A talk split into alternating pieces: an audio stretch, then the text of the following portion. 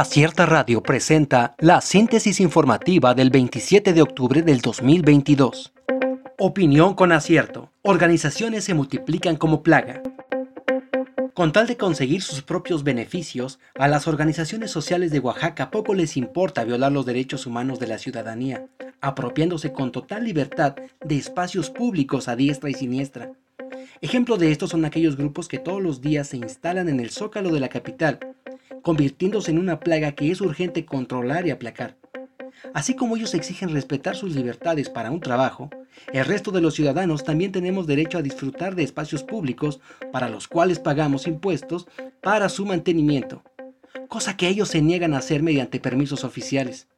Su estandarte de lucha social puede protegerlos de protestas, pero nosotros también tenemos nuestra propia bandera, que es la de nuestros derechos humanos, y alguien debe salir a defenderlos. Miedo colectivo, fenómeno que explicaría los casos de intoxicación masiva. En Chiapas, maestros se manifestaron para exigir que se aclaren los casos de presunta intoxicación masiva en la entidad.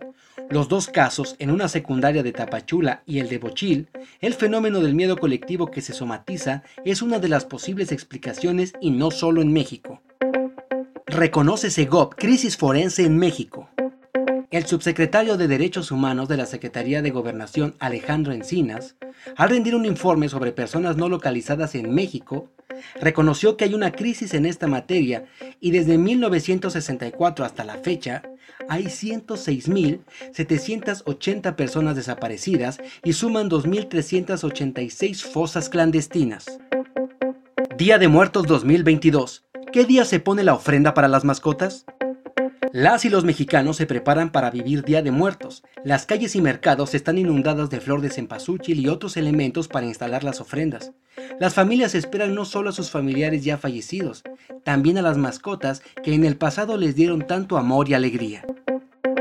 AMLO arremete contra proyectos sobre prisión preventiva oficiosa. El presidente de México, Andrés Manuel López Obrador, mostró su desacuerdo en el nuevo proyecto del ministro de la Suprema Corte de Justicia de la Nación, Luis María Aguilar Morales, sobre la medida de prisión preventiva oficiosa. Reforma electoral responde a exigencias de AMLO, señala José Waldenberg.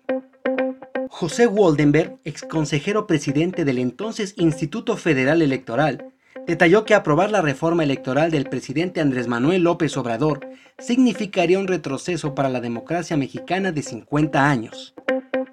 Encinas reconoce omisiones en caso Ayotzinapa. Militares detenidos alistan denuncia.